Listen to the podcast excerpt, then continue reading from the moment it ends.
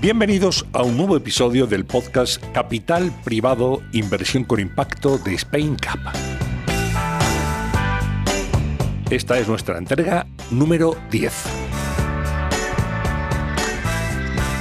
El contexto actual es muy diferente al de los últimos años en los que el capital privado experimentó cifras récord, ya que nos encontramos con tipos altos, inflación disparada, incertidumbre geopolítica, en fin, por eso mucha gente se pregunta si en el momento actual, si en este contexto, el capital privado seguirá generando rentabilidades por encima de la media en sus inversiones y si es un buen momento para invertir en este tipo de activos.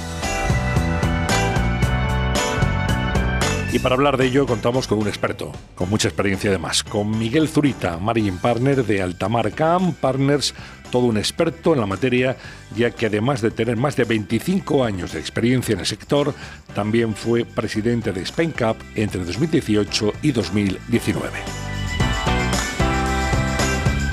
Miguel Zurita, bienvenido. ¿Cómo estás? Muy bien, pues encantado de estar con vosotros. Igual un placer tenerte aquí y hablar con los que saben. ¿eh? Vamos a intentar desentrañar cómo está la situación política, si es un momento para invertir. ¿Cómo crees que ha cambiado el panorama desde que tú fuiste presidente de Spain Cup hace cuatro años hasta hoy? La verdad es que han sido cuatro años eh, increíbles, ¿no? No nos podíamos esperar lo que nos ha ocurrido, años tremendamente complicados y sin embargo han sido, a pesar de la dificultad, años en el que el sector se ha consolidado muchísimo. Las compañías, a pesar de toda la turbulencia, lo han hecho bien. Las rentabilidades de los fondos han confirmado eso que decías, han sido mejores que la bolsa y con menos volatilidad. Por lo tanto, el sector ha ganado en madurez y yo creo que esto además lo ha percibido la sociedad en su conjunto. Vemos como el apoyo desde las administraciones ha crecido. Vemos como hoy estamos todavía en los planes de recuperación, en el Next Generation, y la sociedad, el gobierno, las instituciones entienden que, el capital privado, que los activos privados son parte de, de la recuperación y de la modernización de la economía. Con lo cual, a pesar de la dificultad, diría que ha sido un periodo de crecimiento y consolidación. Sí, llama la atención, Miguel, ¿no? esta resiliencia que eh, tiene y que exhibe el sector, a pesar de que ha sido, como tú decías, un tiempo, digamos que bastante agitado. Sí, sí, sí, sí, así es. Bueno, tiene que ver con factores, te diría, casi filosóficos, ¿no? Yo creo que es un, un sector en el que el alineamiento de intereses está muy bien fijado es un sector en el que eh, bueno, pues los objetivos están claros, se tiene del lujo del tiempo, que no tienes a lo mejor cuando estás en, en, la bolsa y reportando cada semana, tus acciones vendiéndose cada día. Creo que eh, son esas características intrínsecas lo que han permitido navegar con éxito estos, estos años. Eh, queríamos preguntarte qué recuerdos tienes de aquella época en que presidiste Spain Cup y qué supuso para ti personalmente y profesionalmente. Pues bueno, fue una época intensa, porque esto es además de todo lo demás que haces, ¿no? Pero sin duda muy bonita. Yo una de las mejores cosas fue el relacionarme con la gente del sector, eh, que es gente de extraordinaria calidad. Eh, yo creo que, que excelentes personas por encima de además excelentes profesionales y eso pues la presidencia de SpinCap me dio la oportunidad de hablar y tratar con muchos de ellos, trabajar con ellos en muchas cosas. ¿no? Luego soy convencido de lo que hacemos en este sector es bueno y, y, fue mi forma de devolver mínimamente al sector lo mucho que me ha dado. ¿no? Mi carrera profesional entera ha sido en el sector y profesionalmente soy lo que soy pues por, por el sector, ¿no? que eh, ha cambiado mucho eh, desde, que, desde que entré en él. Y destacaría dentro de la gestión que hicimos desde Spain Cup, que no era yo, solo era la Junta, apoyados por la extraordinaria organización que tiene y todos los miembros del sector, en el que eh, apostamos por, por convertirnos en una fuerza relevante con capacidad de influir, ¿no? Eh, en el que sin complejos queríamos contar nuestra historia, explicar lo que no funcionaba, lo que debía, lo que debía cambiar y hacerlo sin complejos. Yo creo que eso habíamos empezado a hacerlo y se consolidó, ¿no? Una acción importante ante la opinión pública, etcétera. Y parte de eso, una línea muy importante eh, que lo era para mí era el, impulsar todo lo que era la ESG, ¿no? La política ESG. Yo creo que como sector pues hacemos muchas cosas buenas, pero tenemos que ganarnos nuestro derecho en la sociedad de existir y no porque hagamos las cosas bien o legales es suficiente, tiene que ser algo que la sociedad encuentre su utilidad y, y eso es algo en lo que insistimos también mucho desde la asociación. Bueno, vamos a hablar de tu actual puesto y de tu actual empresa. Eres Managing Partner de Altamar Camp Partners. ¿Cómo podemos explicarle a los oyentes lo que es Altamar, a qué se dedica, cuál es su actividad, el equipo que lo compone, etcétera? Nosotros nos definimos como un proveedor de soluciones para acceder a lo que son los mercados privados. Eh, creamos eh, oportunidades, ofrecemos acceso a inversores eh, pues ya prácticamente todo el mundo, a capital privado, a venture capital, a real estate, a infraestructura, a crédito, todo dentro del ámbito de, de los mercados privados, construyendo carteras eficientemente, globales y de las mejores oportunidades de inversión. Eso es un poco nuestra misión. casi nada, ¿eh? Digamos que, es una tarea que se define así, la explicas así, pero que, es ciertamente complicada, ¿no? Hacer, esas carteras y, que sean rentables. Es una vocación de ofrecer soluciones y en un mundo que cambia, además. Por eso no, no nos definimos respecto a un vendedor de un producto o inversor de un producto, ¿no? Eh, gestionamos 18.000 millones de inversores de además de distintos tipos, ¿no? inversores españoles, eh, por nuestra historia es una parte importante, Alemania es una parte importante, puesto que nos integramos con una gestora alemana hace unos años, y luego tenemos pues inversores de otras partes del mundo, ¿no? de Europa, de América Latina, donde fuimos a hacer, y de todas tipologías, desde instituciones hasta clientes de banca privada, eh, un abanico muy grande, pues eso tienes soluciones personalizadas también a, a cada uno, ¿no? Y para eso pues contamos un equipo profesional de 280 personas en oficinas, también nacimos en Madrid, pero estamos en Madrid, en Barcelona, estamos en Alemania, en, en Colonia y en, y en Múnich, estamos en Londres, estamos en Nueva York y estamos en Santiago de Chile. ¿Cuántos años ya? Pues veintitantos años, veintidós, veintitrés años. Eh, bueno, dentro de las opciones de inversión que, tiene Altamar, Camp Partners, especializáis también en estrategias de fondos de fondos, ¿no? Vamos a explicarle a los oyentes qué es esto de un fondo de fondos, cómo son.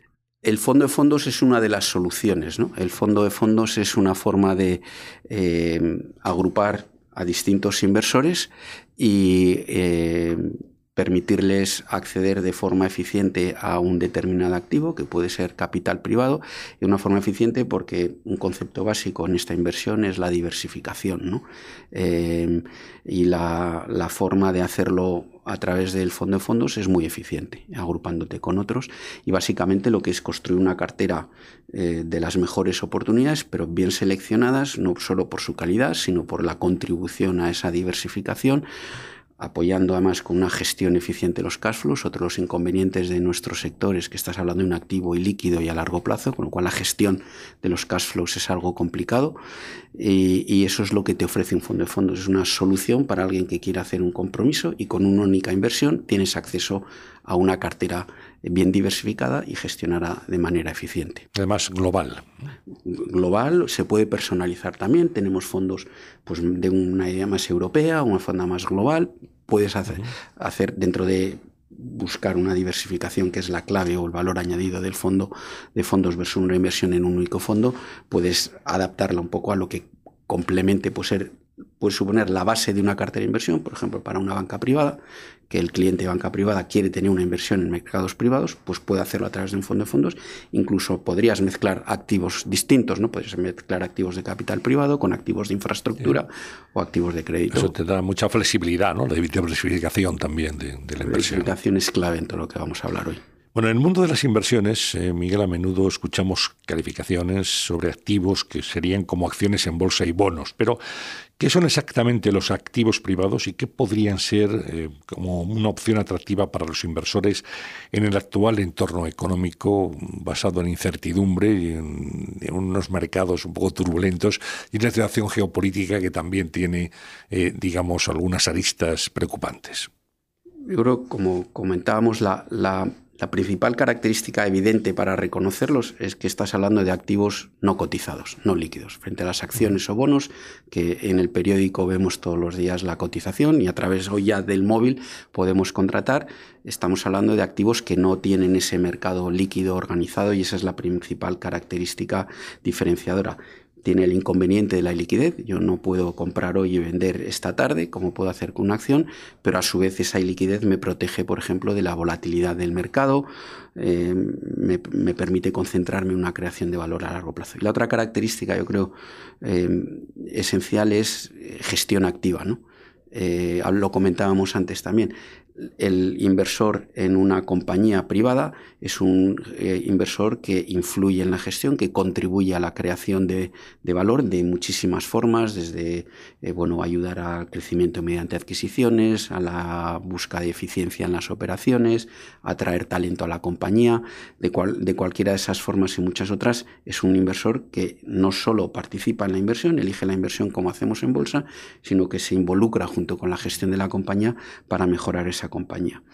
Y esto, eh, como decía antes, con un alineamiento de intereses muy potente, que es la magia de todo esto. ¿no? Te concentras cuando gente capaz se pone a trabajar en la misma dirección durante un objetivo, con un objetivo común y con tiempo, pues los resultados son, son eh, extraordinarios.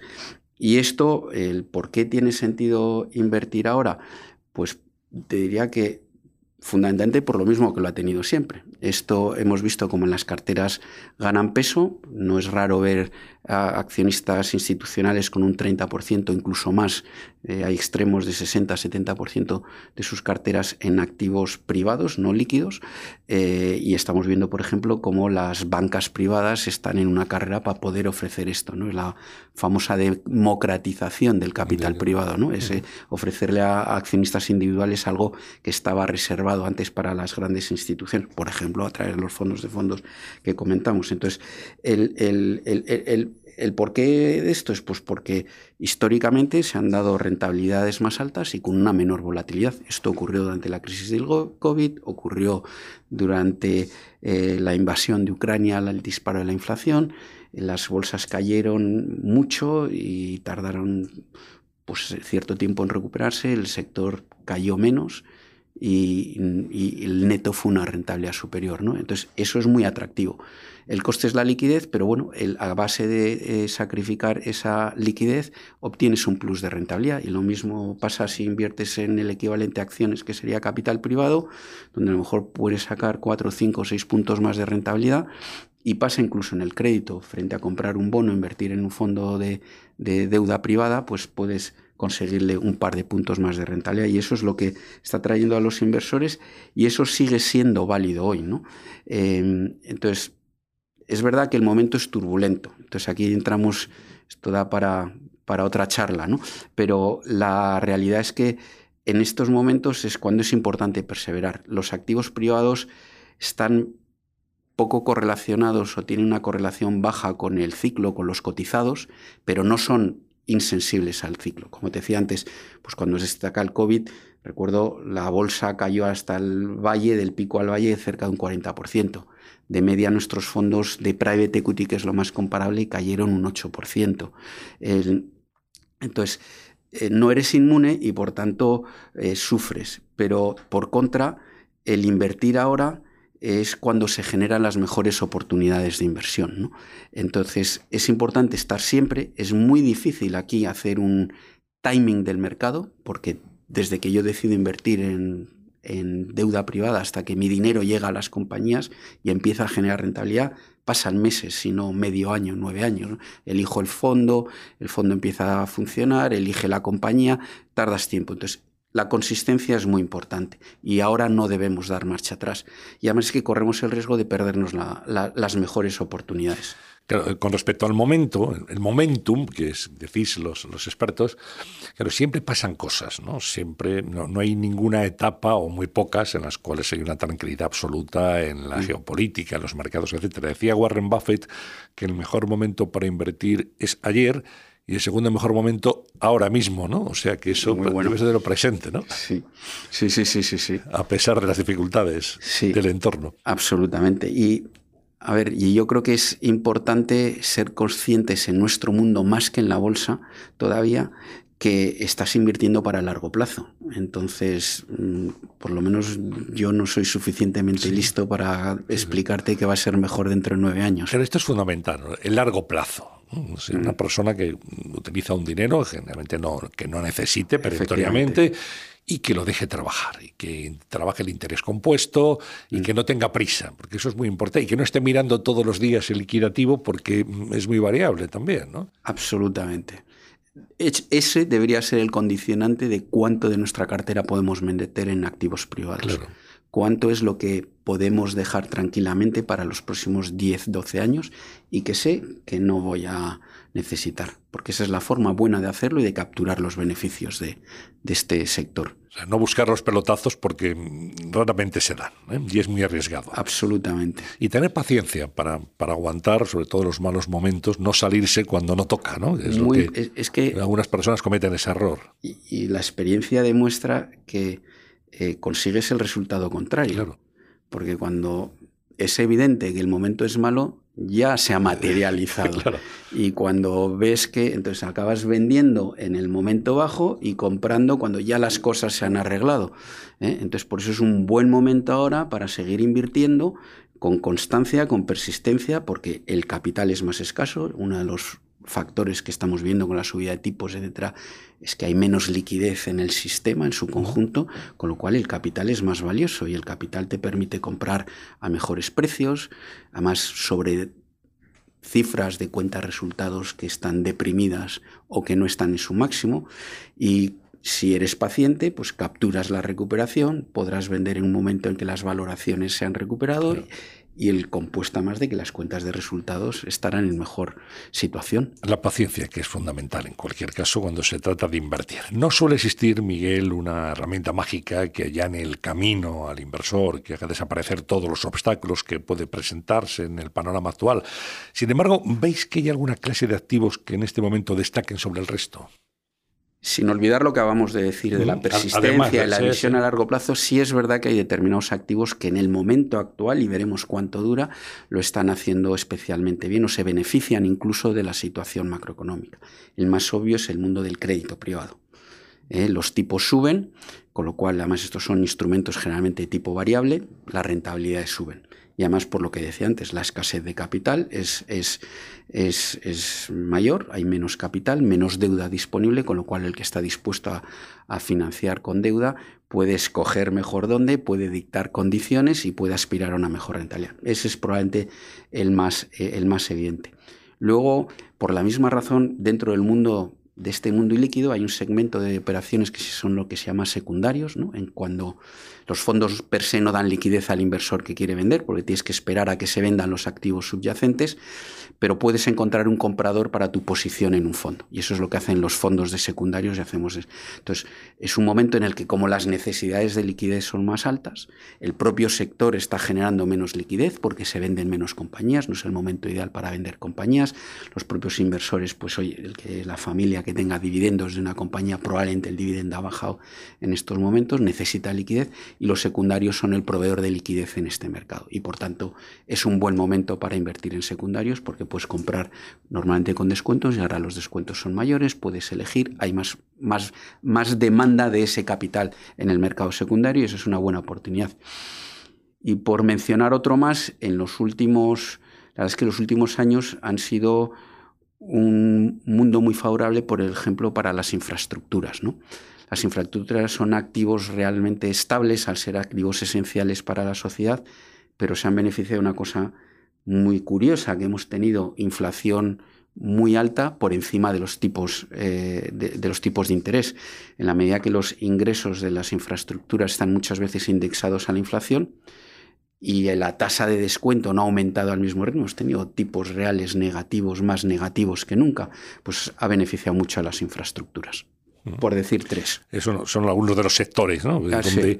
eh, encontréis oportunidades. Claro, esto exige, Miguel, una labor previa muy laboriosa de análisis sí. para elegir muy bien sectores y dentro de sectores compañías. Uh -huh. ¿Qué, ¿Qué criterios utilizáis? ¿Cuál es vuestro filtro a la hora de decidir dónde invertís el dinero?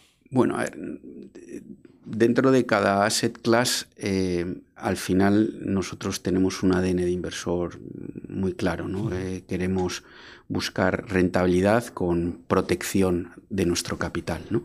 Y eso significa, por un lado, eh, la diversificación. Para mí es la primera línea de defensa. No somos suficientemente listos para saber qué es lo que va a pasar en el mundo durante los próximos 10 años. Con lo cual, la mejor protección es diversificar inteligentemente, diría, porque diversificar no es tener muchas cosas, es tener muchas cosas, pero que se comportan de manera distinta. Porque si compramos muchas cosas que son todas iguales, se comportan igual. Y eso significa buscar estrategias distintas, buscar geografías distintas, sectores distintos, diversificación por añadas. Si decimos invertir, invertirlo a lo largo. O sea, la diversificación. Y luego buscar activos que tengan, y esto lo hacemos siempre, no solo ahora, eh, que tengan pues, eh, una protección estructural. Es decir, por ejemplo, no buscar situaciones de alto apalancamiento, porque eso te genera riesgos adicionales, buscar, bueno, a lo mejor compañías que tienen una protección de activos, invertir en instrumentos que tienen una rentabilidad mínima protegida y upside en función de que, cómo vaya la compañía. Y luego un tema, estamos en un mundo en el que, la verdad, desde el COVID se ha acelerado una bifurcación, o sea, creo que no todos los sectores se comportan igual.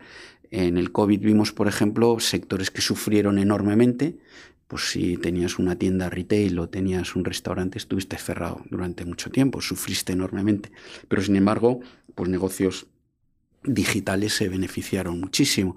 Entonces, eh, ya antes del COVID en nuestro sector y desde luego en Altamar éramos muy conscientes de que venía un cambio de ciclo. No esperábamos el COVID, pero esperábamos un cambio de ciclo. O sea, llevábamos el ciclo expansivo uno de los más largos de la historia, con lo cual es lógico pensar, no hay que ser eh, Buffett para pensar que, esto podía cambiar en algún momento. Entonces sí, y, y no, no fuimos ni muchísimo menos los únicos, íbamos escogiendo sectores que se beneficiaban de determinadas megatendencias. ¿no?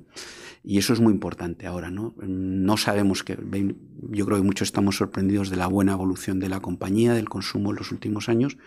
No sabemos lo que va a durar y si, y bueno, yo creo que el soft landing, la recesión, todavía sigue el debate abierto, ¿no? De qué es lo que, lo que va a ocurrir.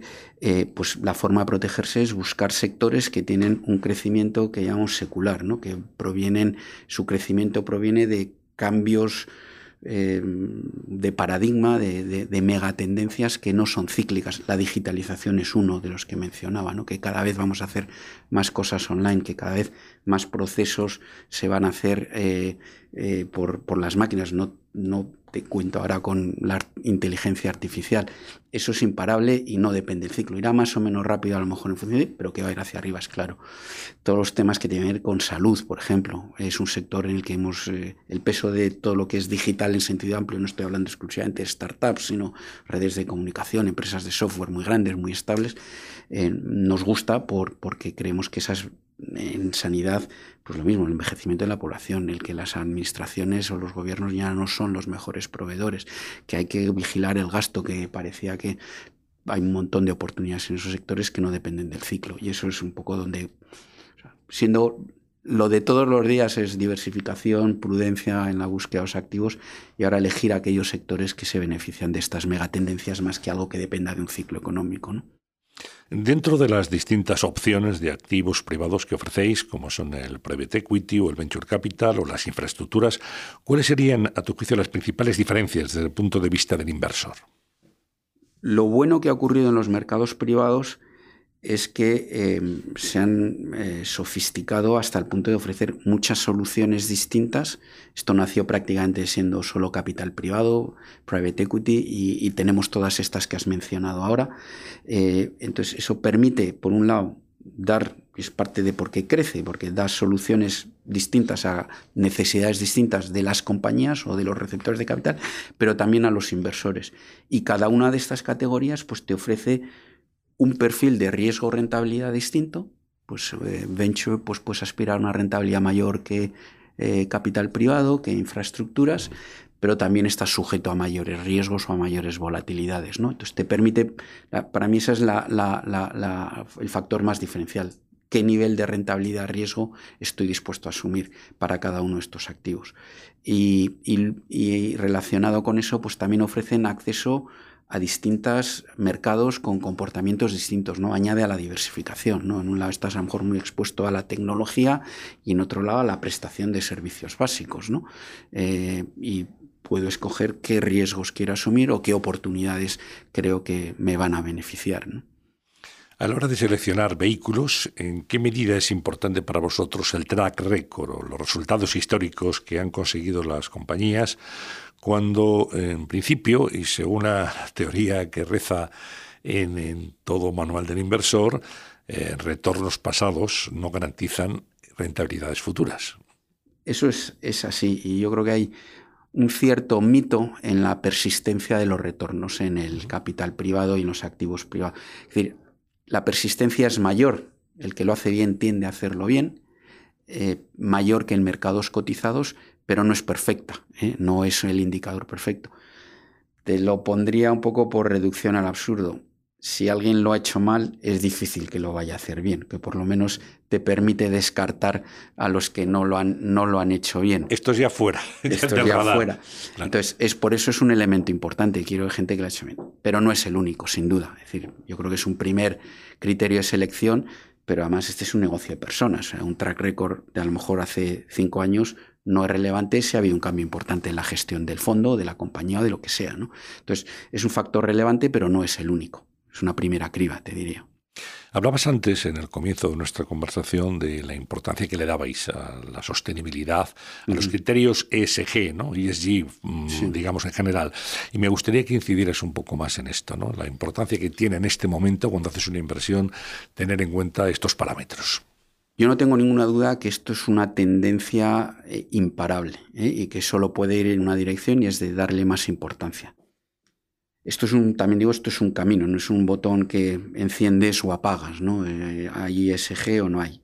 Vamos evolucionando. Yo creo que ESG lo teníamos presente, digo, me decías, pues cuando hacía mis primeras operaciones hace 25 años, eh, incluso más, ¿eh? ya casi 30, pues contratábamos a un, a un, más de 30 estoy pensando. antes, de, antes de ayer, Miguel. Antes de ayer. Contratábamos a un asesor para que revisase eh, si había contaminación en el suelo de una fábrica que comprabas, ya lo hacías entonces. Tu preocupación era evitar un riesgo, ¿no? O evitar eh, saber si tenías que eh, incurrir en inversiones para limpiarlo, inversiones para evitar la contaminación, será una medida de protección el tener en cuenta los factores medioambientales. Yo creo que estamos en un momento en el que estamos viendo que estas tendencias SG son, por ejemplo, algunas de las macrotendencias que te comentaba. Pues la transición energética es imparable. Estaremos, discutiremos si hay que tener nuclear durante una temporada o si el gas es limpio, pero que tenemos que ir a una transición energética es indiscutible. Entonces ahí hay una macro tendencia, la diversidad, es decir, que, los, eh, que, haya igual oportunidad para hombres y mujeres, no discriminación. Diversidad es mucho más cosas que hombres y mujeres. Eso es eh, eso es imparable. Hoy, pues invertir en una empresa de software que ayuda a gestionar la diversidad es aprovecharte estas macro tendencias. Entonces es una oportunidad, creemos. Desde el punto de vista del levantamiento de, capital, en Europa, con la taxonomía que ha impuesto la, Unión Europea y que ya está presente en nuestra regulación, cualquier fondo de inversión se clasifica en función de la importancia que da al ESG, siendo los que llaman artículos 8 y artículo 9, pues un poco por los artículos de la ley, los que tienen en cuenta o intentan influir en las consideraciones SG. Hoy es mucho más fácil levantar dinero si tu, tu, fondo es artículo 8 o artículo 9. Hay un grupo de inversores que solo quieren tener artículo 8 o artículo 9. Y no estamos hablando de sacrificar rentabilidad. ¿eh? Yo creo que eso es muy importante. El, el, que no está, no está reñido con, con la rentabilidad. Dicho esto, no es un camino lineal y he mencionado algunos casos en Estados Unidos en estos momentos había una cierta reacción negativa ante los temas de SG, ¿no? Porque eh, fundamentalmente yo creo que eso tiene que ver con, con que mm, pues bueno, falta de rigurosidad en algunos casos, ¿no? O sea, el SG no debe ser un marketing, debe ser algo debe ser algo sólido, fundamental, orientado a resultados. Y cuando se hace greenwashing, pues la gente reacciona, reacciona ante Entonces, pues sí que ha habido ciertas dudas ante la crisis energética sobre el ritmo de avance. Pero yo creo que la tendencia es imparable. El camino no es de ascenso, no es recto, pero es imparable. Yo creo que vamos a más, sin duda. Eh, mencionábamos antes que nos encontramos en una espiral inflacionista que no parece que vaya a remitir al menos a corto plazo. ¿no? ¿Qué tipo de activos privados podría considerarse como un refugio para combatir la inflación? ¿Son una opción real para que los inversores puedan equilibrar la liquidez y las ganancias a largo plazo? Ah, hablábamos de ella, ciertos activos que por su naturaleza incluso se benefician, ¿no? Todos los eh, eh, infraestructura, cuando tienes tus ingresos indexados a la inflación, pues te estás beneficiando de esta inflación. Eh, los tipos de interés van unidos normalmente a, los altos tipos de interés asociados a alta inflación y también pues los productos de crédito, como decía, se benefician por esto, ¿no? yo creo que sí, sí, hay, hay tal riqueza que hay que encontrar y hay compañías, por ejemplo, ¿Qué impacta esto? Decía antes qué sectores nos gustan. Por ejemplo, ahora buscamos compañías que tienen capacidad de defenderse ante la inflación, que bien sea porque tiene una posición dominante en su mercado que les permite traspasar los costes de la inflación. Eso son buenas oportunidades. Hay muchas. Estamos hablando de inversiones en empresas privadas, eh, inversiones que son muy especiales en comparación con las acciones de bolsa, ¿no? Son muy distintas en este momento y mucho más rentables. Y en este contexto macroeconómico desafiante, ¿cómo pueden, Miguel, los inversores en activos privados sortear el aumento de los tipos de interés que amenazan sus estrategias? Indudablemente eh, suponen un reto, ¿no? Porque yo creo que parte del crecimiento que hemos tenido pues viene por por, bueno, muchas, por razones intrínsecamente buenas como la mejor rentabilidad, pero, pero muchas eran también la falta de ausencia de alternativas. La ausencia de alternativas, falta de ausencia, perdón, ausencia de alternativas, porque mm, como decía un amigo mío, comprar un bono alemán era la forma más segura de perder dinero, porque te iban a devolver menos seguro, ¿no? Entonces, ante ese escenario, pues el inversor se veía obligado a asumir más riesgos para generar rentabilidad. Y eso hoy no existe. Hoy puedes comprar bonos alemanes y es la forma más segura de ganar, de ganar dinero, ¿no? Entonces, eh, eso es competencia, pero la realidad es que ese diferencial de rentabilidad sigue estando ahí. Con lo cual, seguir invirtiendo en mercados privados sigue siendo una cosa buena.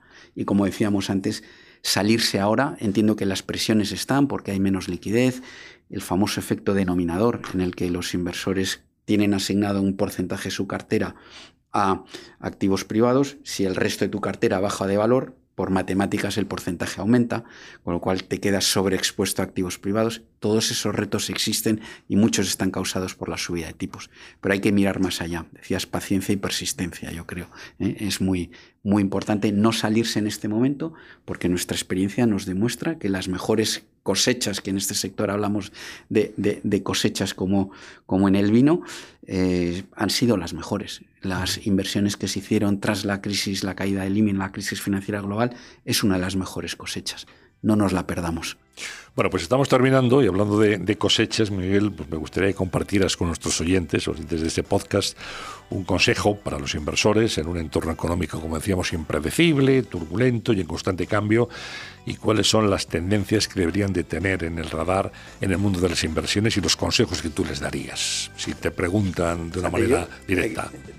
Daría el mismo que, creo que... Eh, que deberíamos tener presente siempre.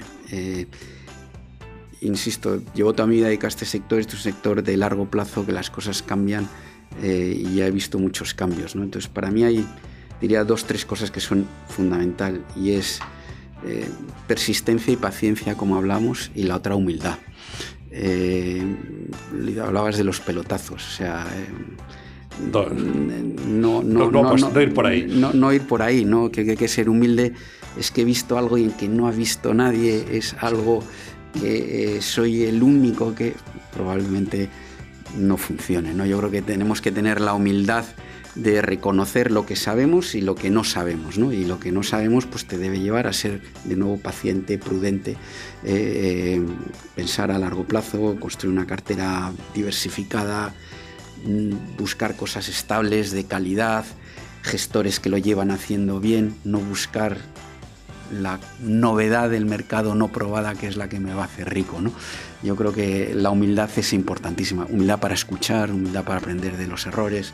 No, tú, la, practicas, ¿eh? en esta entrevista has dicho en un momento determinado, no somos tan listos como para saber qué va a ocurrir dentro de 10 años, ¿no? Hay que ser conscientes de las propias limitaciones, ¿no? O hemos perdido también algo de pelo a base de equivocarnos, ¿no? bueno, de, todo, de todo se aprende en la vida, pero bueno, al final prudencia, paciencia y perseverancia. Y humildad. Y humildad. Pues son consejos desde luego muy útiles y quiero agradecer mucho a, Miguel Zurita, Marine Partner de Altamar, Camp Partners, que nos ha contado hoy en este podcast, en esta entrega de Capital Privado Inversión con Impacto de Spain Cup porque sin duda son consejos muy útiles que nos ayudan a saber dónde tenemos que poner nuestro dinero en épocas al menos de incertidumbre. Miguel, muchísimas gracias. Gracias a vosotros. Se nota, se nota la experiencia eh, y el conocimiento, así que en nombre de los oyentes, muy agradecidos por, por tus consejos y por tus análisis. Gracias. Hasta la próxima. Y a todos ustedes también muchas gracias por su atención y hasta una próxima entrega de Capital Privado Inversión con Impacto de Spain Cap. Será la edición undécima.